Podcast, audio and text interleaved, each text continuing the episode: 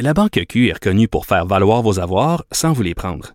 Mais quand vous pensez à votre premier compte bancaire, tu sais, dans le temps à l'école, vous faisiez vos dépôts avec vos scènes dans la petite enveloppe. Hmm, C'était bien beau. Mais avec le temps, ce vieux compte-là vous a coûté des milliers de dollars en frais, puis vous ne faites pas une scène d'intérêt. Avec la Banque Q, vous obtenez des intérêts élevés et aucun frais sur vos services bancaires courants. Autrement dit, ça fait pas mal plus de scènes dans votre enveloppe, ça. Banque Q. Faites valoir vos avoirs. Visitez banqueq.ca pour en savoir plus.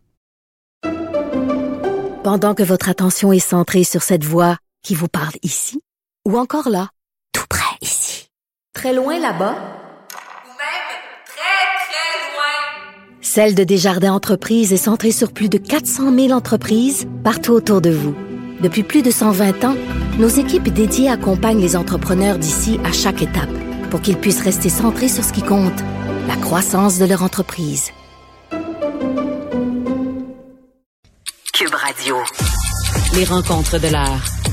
Chaque heure, une nouvelle rencontre. Nouvelle rencontre. Les rencontres de l'heure. À la fin de chaque rencontre, soyez assurés que le vainqueur, ce sera vous. Cube Radio. Une radio pas comme les autres.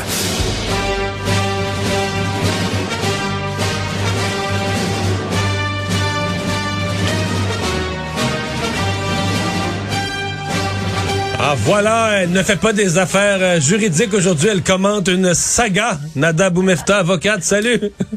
Bonjour, messieurs. Les, les gens, euh, les gens euh, écarquillent les yeux aujourd'hui en disant, ben voyons, c'était pas fini cette affaire-là, mais il faut que tu nous l'expliques, de quelle façon ça reprend entre Jérémy Gabriel, sa mère, et Mike Ward, l'humoriste. Ouais, je pense que c'est vraiment important d'abord de distinguer les deux sources de ces droits-là qu'a Jérémy Gabriel sur le territoire québécois-canadien. D'abord, au Québec, on a ce qu'on appelle cette charte des droits et libertés de la personne qui interdit plusieurs motifs de discrimination, comme par exemple, dans le cas de Jérémy Gabriel, basé sur son handicap et qui l'aurait empêché d'exercer un droit ou une liberté. Ça, c'est la première source de droit que Jérémy Gabriel a employée, qui s'est rendue jusqu'à la Cour suprême, dont on a eu décision et on a traité en octobre, fin octobre dernier, à l'effet qu'il n'y a pas eu de discrimination de la part de Mike Ward envers Jérémy Gabriel. C'est ça. Et dans le cas particulier d'une personne se disant visée par nos souffrant d'une discrimination, ayant vécu une discrimination, c'est la commission des droits de la personne qui devient, basée sur la charte, devient le poursuivant. Donc, ce n'est plus l'individu victime qui devient le poursuivant, mais il y a une commission des droits de la personne qui devient le poursuivant au nom de la personne victime. Et, et, à ce moment-là, donc, c'était pas Jérémy Gabriel qui était le poursuivant contre Mike Ward. Nous, on le disait comme ça dans les médias. Évidemment, c'était un versus l'autre, là. Mais officiellement, devant le tribunal, c'était pas ça. Ben, parce que cette commission-là existe donc pour enquêter si on porte plainte basée sur ces motifs-là. Donc, cette source-là qui est notre charte euh, des droits et de la personne, et des libertés euh, fondamentales en fait au Québec, vu que c'est amené de ça, cette commission-là existe pour enquêter là-dessus. Et ensuite, si elle juge qu'il y a euh, matière à poursuivre ou aller de l'avant, oui, pourra représenter la partie finalement qui est intimée. Dans ce cas-ci, c'était Jérémy Gabriel et c'est ce qui est monté jusqu'en Cour suprême. Maintenant, l'autre source de ces droits, c'est ce qu'on appelle au Québec le Code civil du Québec, qui lui permet de poursuivre, et là, il le fera de façon individuelle, donc lui contre Mike Ward, et on comprend que sa propre mère aussi va poursuivre en son nom à elle Mike Ward. Donc, le Code civil la criminel, le ma criminaliste en moi, euh, René, le Code civil du Québec permet ça et à ce moment-là, ce sera les parties mentionnées comme étant le requérant, Jérémy Gabriel, sa mère, contre Mike Ward. Et on verra là la source qui est de la diffamation, qui est complètement différente. C'est ça, parce que là, on est dans une cause qu'on connaît, qu'on a vu souvent en diffamation. Donc, tu, tu as diffamé contre moi, tu as dit des choses mauvaises, méchantes, fausses à mon sujet, et ça m'a causé un dommage. Ce dommage vaut tel montant. Tu vas me payer. C'est ça la une cause. En fait, ce que le Code civil permet, c'est que pour, euh, quand on est, on porte atteinte à l'honneur ou à la réputation, euh, la diffamation existe lorsqu'on va avoir des propos qui portent atteinte à ça. Ces propos-là peuvent être écrits ou à l'oral. Et nos tribunaux, dans le fond, qu'ils ont reconnu euh, quand une personne risque de diffamer une autre personne et elle peut être tenue responsable lorsqu'elle tient ce type de propos-là, il y a trois catégories. Soit qu'elle prononce des propos désagréable concernant cette personne alors qu'elle sait que les propos sont faux. Ça, ça peut être fait par méchanceté ou pour nuire pour l'autre personne. L'autre catégorie que les tribunaux ont créée, c'est de diffuser des choses désagréables pour cette personne alors qu'elle aurait dû savoir que les choses étaient fausses.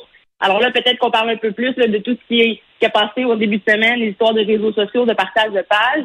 Et ensuite, le dernier critère, c'est en médisance, et fait, en fait, qu'il y a des propos défavorables, mais véridiques concernant cette personne-là. On serait plus dans cette catégorie-là dans le cas de Jérémy Gabriel, mais il faudra démontrer, basé sur trois catégories de critères, et ça, tu l'as mentionné, euh, Mario. Le critère 1, c'est les propos qui sont jugés diffamatoires, il va falloir tous les recenser, les démontrer au tribunal. Le critère numéro 2, la faute qui est commise par la partie adverse, donc par Mike Ward envers Jérémy. Et la troisième chose, c'est le préjudice, pardon, démontrer en quoi cette atteinte à la réputation aurait affecté euh, l'individu. Et là, on parle de dommages moraux, dommages pécuniers, dommages matériaux. Et chacun devra les justifier en fonction de la preuve qu'il présentera devant le tribunal civil. Est-ce que ça, Jérémy Gabriel, sa mère, est-ce que ça pourrait être entendu comme une seule cause ou c'est deux poursuites euh, différentes et séparées?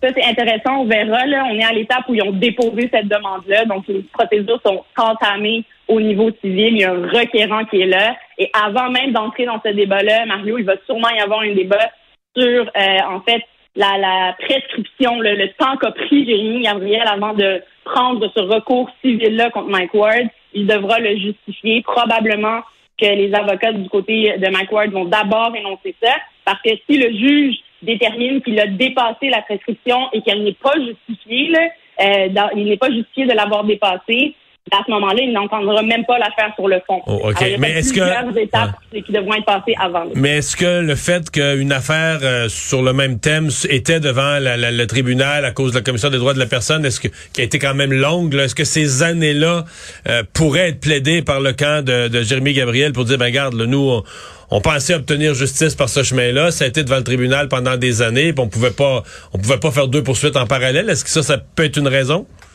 Ça peut être une raison qui sera soulevée. J'ai bien entendu, j'ai bien hâte d'entendre les arguments, mais possiblement qu'il va plaider que la prescription aurait été suspendue et qu'à ce moment-là, justement, il en est rendu là dans le processus. Euh, naturel de, porter plainte là-dessus, mais on verra euh, de part et d'autre qu'est-ce qui sera plaidé. Puis après ça, pour la question des requérants, est-ce qu'ils sont joints ou non, évidemment, euh, on est en cours civil, on a les mêmes critères. Il faut que ce soit euh, des causes qui ont le même but, la même preuve, les mêmes demandes basées sur la même chose.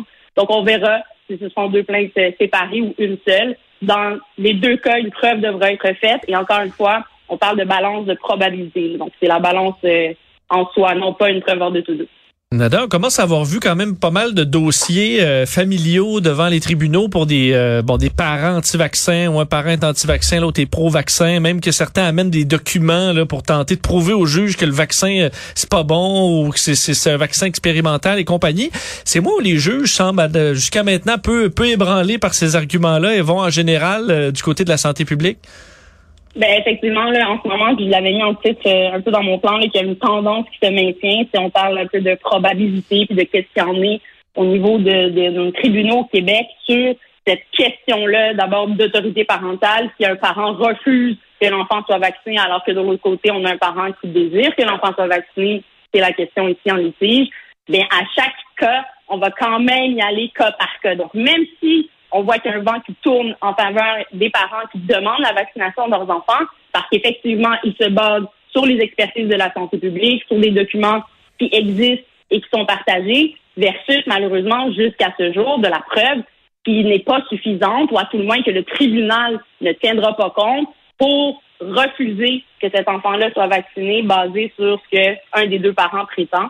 Et dans ce cas-ci, le père aurait partagé des, des études qu'il aurait googlées donc, on s'entend que le niveau d'expertise n'était pas là du tout. Un homme qui a l'homme qui a été tué dans le stationnement d'un Walmart, c'est un gardien de sécurité, la Sherbrooke. Euh, ben là, il y a le, celui qui est poursuivi, qui conteste les accusations contre lui, l'accusé qui conteste les accusations. Oui, alors il est accusé donc euh, d'avoir euh, causé la mort euh, dans le cadre, euh, en fait, dans, dans un stationnement de Walmart. Il en est à l'étape de l'enquête criminelle, qui est un droit fondamental en, droit criminel pour l'accusé. C'est un stade où le juge n'a pas à décider de la déclaration de culpabilité ou non, mais plutôt devra évaluer la preuve qui lui sera présentée Si cette enquête est contestée, dans ce cas-ci, on comprend que lui conteste les éléments essentiels euh, de l'infraction dont il est accusé. Et c'est ce que le juge devra décortiquer devant la Cour, voir s'il a un début de preuve sur chacun de ces éléments essentiels-là de l'infraction. Donc, rappelons un peu les événements. Quand ça se passe normalement, il y a quand même une caméra vidéo, par exemple. Ce sera probablement une preuve qui sera présentée, peut-être des témoins également, mais le juge n'aura pas à déterminer si la preuve qui est présentée devant lui est suffisante, euh, euh, pardon, euh, en fait, est suffisamment, est hors de tout doute raisonnable. Il n'est pas à cette étape-là d'avoir cette preuve-là aussi solide. Seulement un début de preuve est suffisant pour citer à procès quelqu'un, mais ça peut être une période pour les accusés, pour questionner certaines choses, tester de la preuve ou avoir même des versions qu'on pourra par la suite voir s'il y a des contradictions. Merci, Nada. Merci, messieurs. à demain.